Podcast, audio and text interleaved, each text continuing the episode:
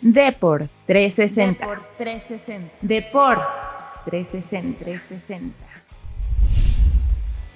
¿Qué tal? Bienvenidas y bienvenidos a un episodio más de Deport 360 al lado de Diego Mancera y de Ricardo Mercado. Yo soy Orlando Delgadillo y en esta ocasión estaremos hablando del el épico triunfo de Rafael Nadal en el abierto de Australia. Una maravilla lo que hizo después de reponerse tras dos sets perdiendo. Y bueno, estaremos hablando de esta historia triunfal del español que se vuelve el hombre con más Grand Slams conseguidos en la historia. Además de todo lo que ha pasado en la NFL, que si el retiro de Tom Brady, que los Bengals regresan a un Super Bowl desde 1988 y también el regreso triunfal de los Rams tras haber fracasado justamente ante los Patriotas de Tom Brady. Así que estaremos hablando de todo esto en este episodio de Deport 360.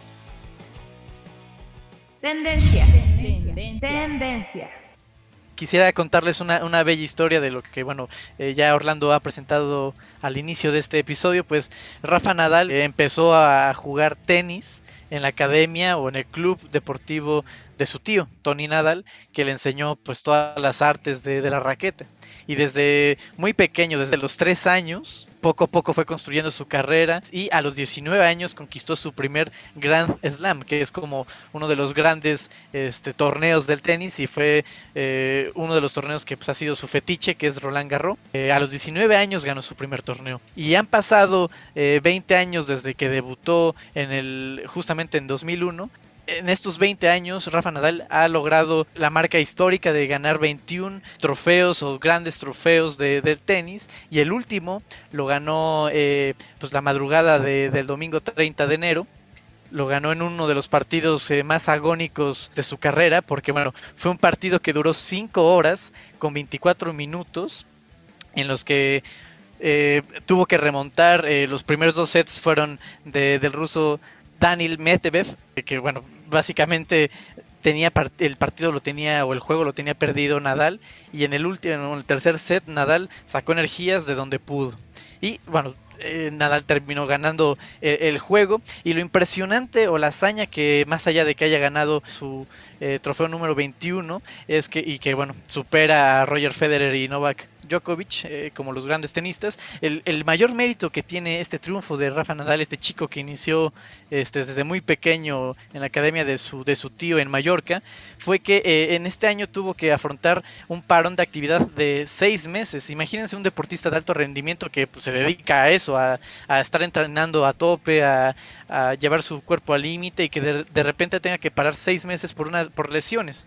Y, y sobre todo tiene una lesión en el tobillo izquierdo que lo marginó durante todo este tiempo y se sobrepuso a eso y sobre todo también eh, tuvo eh, para mala fortuna, pues se contagió de coronavirus y eso también mermó en su estado físico. Eh, lo ha contado en muchas ocasiones que la pasó muy mal con el coronavirus y obviamente pues tuvo que estar eh, sin actividad. Y después de batallar con todo esto, de, remar contra corriente durante todo el torneo, llega a la final contra el ruso y, y, se le complican las cosas y es la capacidad de Nadal, su mentalidad que a lo mejor muchas veces uno escucha en programas de televisión o, lo leen en los periódicos que la capacidad mental pudo más y sí, o sea, Nadal se sobrepuso a aguantar tener un partido en contra para poder llegar a, ganar. Entonces, esto es, una hazaña que no solamente se celebró en Australia y en España, sino que también a nivel internacional por, por eso, por esa capacidad que ha tenido Nadal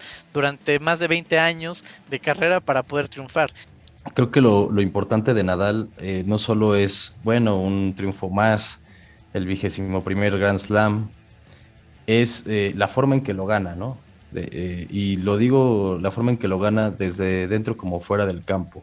Un mes antes había jugado en el Capitalia World Tennis, que a nadie le sonará mucho, pero es realmente el torneo de Abu Dhabi de tenis, ¿no? Ahí en Abu Dhabi lo que pasó fue que Nadal dio una doy la impresión de no estar eh, bien eh, en, el, en, el, tema del tenis, se veía descanchado, eh, perdió en un par de ocasiones, se le vio bastante mal.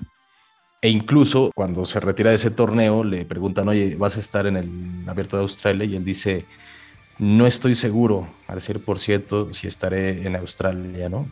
A, finales del año pone una foto, ¿no? Donde muestra, da a entender que, que sí, sí irá a Australia Y hay que recordar que fue una de las voces este, pues más fuertes o la más fuerte que dijo eh, el tenis está por encima de los jugadores, ¿no? Al referirse a la famosa eh, no puesta de vacuna de Djokovic para, para el, abierto de Australia, ¿no?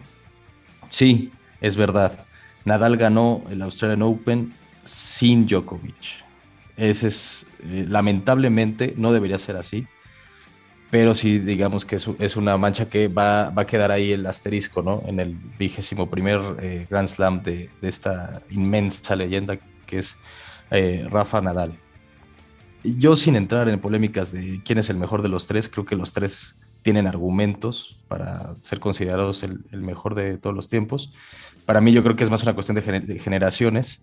Federer empezó antes, luego vino Nadal y luego vino Djokovic. Entonces eh, no es tan fácil hablar de quién es mejor y quién es peor y por un torneo también. Un torneo pues eh, no, es, no es nada, ¿no? A mí lo que me gustó de esto es esta historia de Nadal de ya no lo esperabas, ¿no? Eh, me recuerdo un poco esto de cuando Federer ganó el Australian Open justo en contra de Nadal en 2017, que ya las lesiones lo tenían derrumbado. Nadal llevaba seis meses sin jugar un, torneo realmente competitivo, este, tiene una lesión crónica que, le, hace estar fuera de las canchas durante un tiempo. realmente nadie esperaba, seamos sinceros, que ganara Nadal, ¿no? Y menos de la forma en que lo hizo podremos estar comentando aquí una hora de cómo ganó en cinco sets y remontó una desventaja de dos sets a cero, pero yo nada más les voy a dar un dato. Muchas veces se dice que el tenis, esto se lo escuchó una amiga que jugó tenis eh, a nivel universitario en, Estados Unidos, ella me explicaba que los 100 mejores jugadores del mundo, eh, sus capacidades físicas están al mismo nivel prácticamente. El tema es aquí, lo mental, cómo manejas al rival, cómo lo vas, lo vas molestando, lo vas... ¿Qué hacía Medvedev en el partido? Le jugaba a cómo jugaba Nadal eh, antes, ¿no? Cuando tenía una capacidad física impresionante. Yo, la verdad, creo que es el atleta, como atleta, es el atleta más impresionante que he visto en el tenis. Y Medvedev le jugó mucho eso, ¿no? A molestarlo de mandándole pelotas largas, está haciéndolo correr, ¿no? A Nadal que antes era un juego que le, acomodaba perfectamente, pero ya con 35 años encima, pues no, no es lo mismo, ¿no? Porque realmente Nadal cambió de estrategia para, para este torneo. Este, eh, en numeritos, yo sé que a muchos nos gustan los numeritos, se le daban las, los apostadores les daban 30% de posibilidades de ganar en esta final. O sea, Medvedev era realmente favorito. Ahora imagínense, estando dos sets eh, cero arriba. Y un dato que les quería dar era el segundo set que pierde Nadal, que pierde en un tiebreak que va ganando, además eso, en el tiebreak va ganando y, pierde esa oportunidad, se, le escapa y parecía que era el final. Ese segundo set duró 84 minutos. 84 minutos a los 35 años de edad de un jugador que está quebrado físicamente, porque esa es la verdad de Nadal. Se repuso en los siguientes este, tres sets, dominó de cierta manera mentalmente a Medvedev. Sí, diríamos muchos, ya cansa que siempre ganen los mismos, pero realmente este, este torneo se, se sintió como una carta de despedida, ¿no? De cierta manera de, Nadal hacia el mundo. Puede que gane otro Roland Garros, no lo dudo. En arcilla es el mejor jugador de la historia en arcilla. Ahí se puede decir sin ningún problema. Esos 13 Grand Slams en, en solo Roland Garros pues lo dice.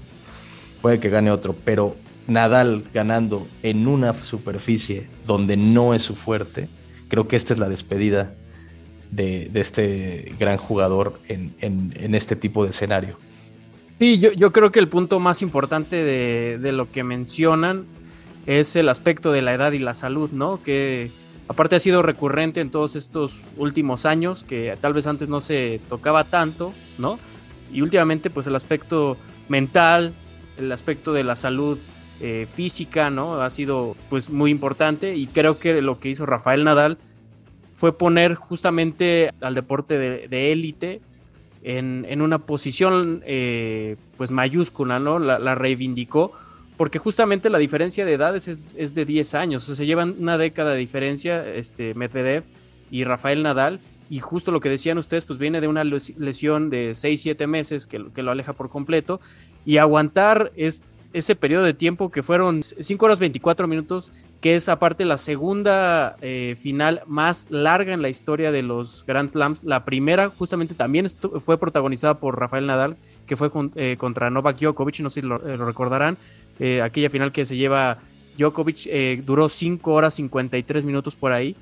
Y, bueno, estamos hablando de que el rendimiento prácticamente no baja. De hecho, no sé si ustedes alcanzaron a, escuchar las palabras del ruso al final del partido, donde dice, yo pensé que te ibas a cansar, o sea, yo jugué a que tú te cansaras y nunca te cansaste y mantuviste el nivel ahí. La verdad, pues eres impresionante, ¿no? Eh, creo que para no redundar más, el punto también fundamental en la carrera de Nadal, como lo mencionaba el buen Diego, es su tío, ¿no? ¿Por qué? Porque ahora justamente empezaron a salir muchas entrevistas y muchos temas de cómo fue la preparación de Nadal durante su etapa de joven, puberto, digamos, y ya después para ser la gran estrella que fue. Eh, y es, digamos, muy parecido, ya habíamos recomendado esta película, no sé si no la han visto, se la recomiendo, la, película de King Richards o Ray Richards, que es el papá Richard Williams de, de las hermanas Serena y Venus Williams y, me recordó mucho a eso, ¿no? O sea, es, es, una historia de una persona que tal vez no fue muy buena en el tenis, porque el tío de, Nadal fue tenista, pero no fue brillante, y de repente comienza a ver una mina de oro en un familiar, en este caso es su sobrino, en el caso de Richard Williams eran, sus hijas, y hace todo lo posible para llevarlas a la élite. Dentro de ese todo lo posible estaban incluso los malos tratos, y, Nadal lo, lo dice en su propio libro, ¿no? O sea, había una situación que incluso a veces él como, como deportista y como familiar tenía una adversión hacia su tío porque simplemente lo explotaba de más, ¿no? Que al final de los entrenamientos dejaba que todos los niños se fueran y él lo ponía a recoger las pelotas, a, este, limpiar la arcilla, eh, que si ganaba un, un, campeonato, él narra, ¿no? Que gana un campeonato infantil y de repente cuando lo están felicitando, él saca una lista de, los 25 españoles que habían ganado ese campeonato. Él tenía 11 años justamente y cuando están entrevistándolo dice al tío, ¿qué sientes después de este triunfo de tu sobrino? ¿no? Y él dice, ah, pues me siento bien, pero me siento bien como tantas personas, ¿no? Y empieza a numerar las 25 personas, de las cuales solamente 5 habían sido tenistas famosos posteriormente. Eso era un mensaje muy duro para un niño que apenas estaba conociendo las mieles de la gloria, ¿no? Y también un mensaje pues de madurez de decirle, ok, ganaste esta vez, pero mañana quién sabe, y tú te tienes que seguir preparando, ¿no? Y ese es un discurso que Nadal se lleva a lo largo de su carrera, que hoy en día lo mantiene ahí, ¿no? El, trabajar diariamente, pues a pesar de que llegas y eh, como en el deporte, ¿no? Todas las semanas puedan haber victorias o derrotas, el chiste es seguirte preparando para lo que viene después. Pero el aspecto mental y cómo mantener a tu cuerpo en un estado idóneo es, eh, fue lo que de verdad sorprende de, Rafael Nadal, que además, hay que decirlo, apenas conquistó su segundo abierto de Australia porque solamente había tenido uno, era, de hecho es el Grand Slam que menos había ganado en su historia, como decía Ricky, el primero es el Roland Garros porque es el maestro de la arcilla, después de ahí el, abierto de los Estados Unidos tiene cuatro. Y de ahí este Wimbledon solamente lo ha ganado en dos ocasiones y esta es la segunda ocasión que gana el abierto de Australia.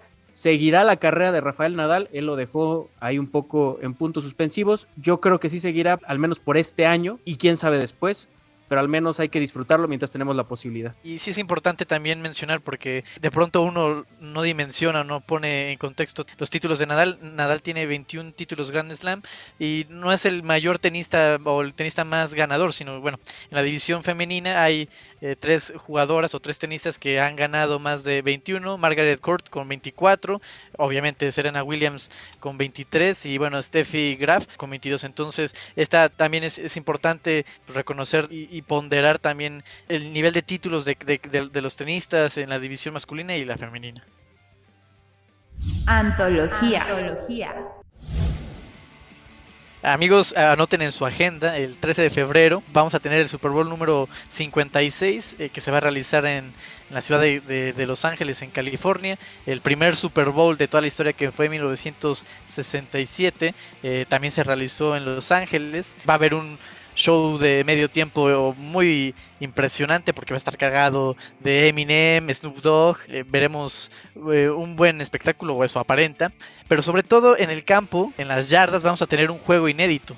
Nunca se han enfrentado en un Super Bowl eh, los Cincinnati Bengals contra los Angeles Rams y y, eso es lo, más curioso, porque son dos equipos de los que seguramente al inicio de la temporada nadie pronosticaba que llegaran, a menos de que sean muy aficionados de, alguna de estas dos franquicias, pero sí es impresionante que por lo menos eh, los Bengals, que son un equipo que nunca han ganado un Super Bowl, son uno de los 12 equipos que no han eh, ganado un Super Bowl, pues tenga la oportunidad de, hacerlo, ya perdieron dos, dos, Super Bowl, pero yo quisiera soltar... Eh, a nuestro querido Ricky porque él es el que tiene esta forma de, regresarnos un poco al pasado, rebobinar un poco la película para saber pues, de qué, carajos son los Cincinnati Bengals, por qué nos deben de, eh, importar y por qué este Super Bowl sí tiene que ser tan atractivo, porque de pronto uno piensa, dice, bueno, pues que no está Tom Brady, es que no está un equipo de, de gran abolengo, pero ¿por qué me tienen que importar? Pues sí, amigo, mira, al principio voy a confesarlo, aunque me regañe Orlando también, que este, luego es de esas personas que me regañan. Yo sé que Diego no, porque es este, muy buena persona. Pero yo al principio dije, ¿no? Como todos, qué flojera. Rams Bengals, ¿no? O sea, no hay una rivalidad, no son dos grandes históricos de la, de la NFL. En absoluto. O más bien dos grandes de la NFL, ¿no? Porque si llega a San Francisco, sabes que San Francisco, bueno, tuvo a Joe Montana, una dinastía, es uno de los grandes equipos históricos de la NFL. Bueno, aquí no. Aquí sí tienes dos equipos históricos, porque los dos se remontan a mucho tiempo atrás. Pero no tienes. Eh, parecía que no tenías historias buenas, ¿no? Pero fíjate que, mi querido Diego, me fascinó la historia de los Bengals, porque nació de lo que luego me tiene eh, Orlando a mí, que es el odio. aquí hay un poco de, sarcasmo, espero, ¿verdad? Ya, ya me tiró como tres pedradas en un minuto, o sea. No, yo te amo, no sé de qué me hablas. yo también, hermano. Ya sabes que es broma. Pero aquí sí surgió del odio, ¿eh? Aquí sí surgió del odio. Porque resulta que en los años 60 había el equivalente de Jerry Jones. ¿Quién es Jerry Jones? Es el dueño de los Cowboys, que es el dueño más aborrecible del americano. abuelito? es un es un abuelito, es, es un necio que cree que sabe todo, es insoportable. ¿Tu abuelito? Eh, nadie lo aguanta, mi abuelito, nadie lo aguanta. Y eh, Jerry Jones no fue el primer dueño de americano en creer saberlo todo y tomar las decisiones con puño de hierro de, de su equipo. Existió uno que se llamaba Art Model. ¿Qué pasó con Art Model? Bueno, Art Model era el dueño de los famosísimos Browns que eh, ganaban de todo antes de que la NFL y la AFL se juntaran y crearan la actual NFL que conocemos hoy en día a mediados de los 60 fue que, pasó ese, ese movimiento donde el americano, se el americano profesional, que había dos ligas, se juntan y hacen una sola y maravillosa, que es la que conocemos hoy en día. Bueno, el equipo más ganador del americano antes de esa fusión fueron los Browns. ¿Quién lo diría? Claro, ¿quién lo diría? Nunca han llegado a un Super Bowl, ese es, un dato, nunca han llegado al Super Bowl los, los, Browns. Pero antes de eso tenían un coach legendario, eh, de hecho se cree que es quizás el mejor coach de la historia del americano porque él cambia la forma de jugar americano lo, vuelve mucho más aéreo. Antes el americano era mucho más por tierra de las aportaciones que hace Paul Brown, además de que los grandes técnicos suelen también cambiar las formas de entrenar. Pues bueno, este tal Paul Brown era el coach de, esos Browns, pero Paul Brown se llevaba muy mal con Art Model, que era el Jerry Jones de esos tiempos. También porque se le compara con Jerry Jones, porque Jerry Jones es de esos dueños que se meten con el coach que tienen vigente en su equipo, ¿no? Vergara. Bueno, era Jorge Vergara. Jorge Vergara. Vergara. Sí, sí, porque a Mauri no. A Mauri no. A Mauri me cae muy bien y le gusta el cine. Lo que pasó con nuestro queridísimo Art Model es que empezó a molestar a Paul Brown y a decirle cómo tenía que jugar este, cómo tenían que jugar sus Browns. ¿Qué pasó con esto? Pues una personalidad como la de Paul Brown, que este tipo de coaches eh, como Belichick, que no solo controlaban eh, al equipo, sino era como un general manager, pues chocó con la del dueño, el dueño también tenía sus propias ideas sobre cómo se debía jugar un buen fútbol americano.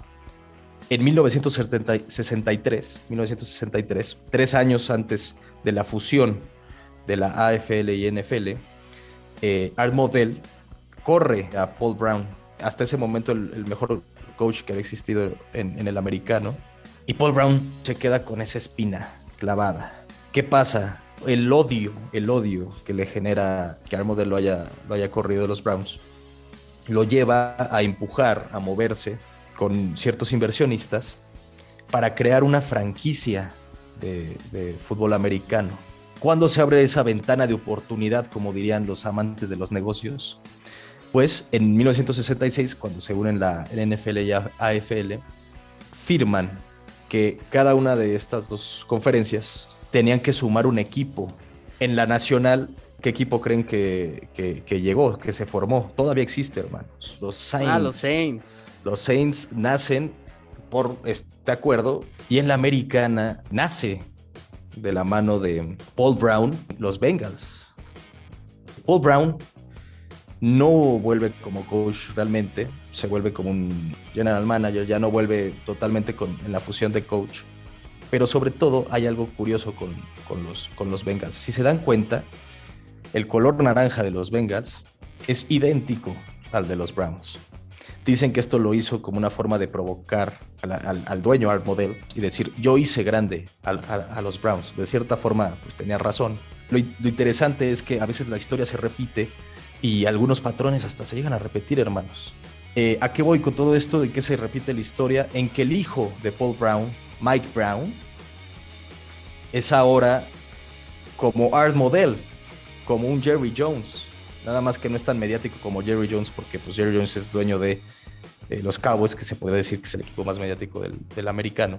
Pero este tipo, Mike Brown, es un dictador total igual ni siquiera tiene un general manager, no, no, ni siquiera contempla eso en su, en su figura organizacional. Es un total dictador de cómo este, se escogen eh, los jugadores que se van, a escoger en los drafts, este, en cómo se lleva a cabo la organización. Además, se, le se dice que peca mucho de, austeridad, ¿no? de ser muy austero. Él es un practicante de la austeridad republicana, mi querido Orlando pero le ha salido. La verdad es que hasta ahora, después de tantos años, él tomó el equipo en 91, después de la muerte de su padre. Pues ahora le ha salido, ¿no? O sea, realmente se le criticó mucho, por ejemplo, McPherson, que fue drafteado muy alto, ha sido vital para que estén los Bengals aquí. 22 Joe, años. 22 años. Joe Burrow, un chiquillo también. Este, Chase. El, Llamar Chase el, el, wide receiver, otro chavito, y así nos podemos ir. Y aquí ya vengo un poco hacia el, hacia el presente. Pero bueno, de, de parte de los Bengals, este, es, es, es, esta historia interesante, amigos. Si quieren, la siguiente semana les traigo unas historias interesantes que también eh, recabé de, de los eh, Rams sí, y, sí, sí. Y, su, y Supertazón, Super que sería algo histórico. Finiquitaría esta revancha de los Bengals contra los Browns. Pero lo impresionante de los Bengals, eh, creo que a todos eh, sorprendió porque, bueno, se enfrentaban a los Kansas City Chiefs, que, bueno, pues están liderados por Patrick Mahomes y de repente, pues todos, como decían, eh, las apuestas estaban con, con, con, Mahomes y los Chiefs. Y bueno, los Bengals tienen una esta historia que, que nos cuenta Ricky, yo creo que, que, que pueden aplicar lo que hemos visto y lo que le gusta a, a Orlando es estos campeones inesperados de provocados por, por la pandemia, desde el fútbol, el béisbol y bueno, ahora ya Buccaneers. Sí, pero, Buccaneers. pero ojo, eh, que, que, que, Orlando se nos va a ilusionar demasiado si los Bengals conquistan su primer no, no. Super Bowl.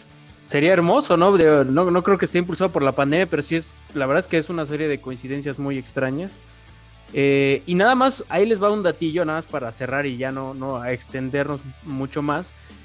Es lo que logró Burrow el fin de semana es algo extraordinario porque solamente tres franquicias antes de él, o sea, tres equipos antes de él, habían podido superar una desventaja de 18 puntos o más jugando fuera de casa en playoffs. Es decir, él se volvió el cuarto coreback que consigue dar una voltereta después de 18 puntos o más jugando en playoffs fuera de casa. Y en contra de esta, de esta estadística son 163 derrotas. Es decir, digamos que es un porcentaje ahí por ahí del punto y cacho mínimo de probabilidad que esto fuera a suceder y lo logró Burrow. La verdad, como dices tú, Diego, pues con mucho apoyo ahí también de los errores de Mahomes y de la ofensiva de, de los Chiefs, pero realmente eh, rompiendo todas las estadísticas y es una bandera con la que hoy llegan los Bengals al Supertazón, que por cierto lo podemos hablar si quieren la próxima semana. Qué brutos están los precios para este supertazón. Por ahí los más caros en venta oficial andan por ahí de los, del medio millón de, pesos. Eh, eh, bajaron el precio, ¿eh? quedaron eliminados los chips. Y el, más barato estaba en reventa en, en que es una, la página como más confiable de, reventa del americano. Estaba en 9 mil el más barato. Y ahora que no pasaron los chips, bajaron como a 6 mil, una cosa así. Pero 6 mil dólares, señores. Es que de verdad es para llorar. Y en plena pandemia y con crisis económica. 360.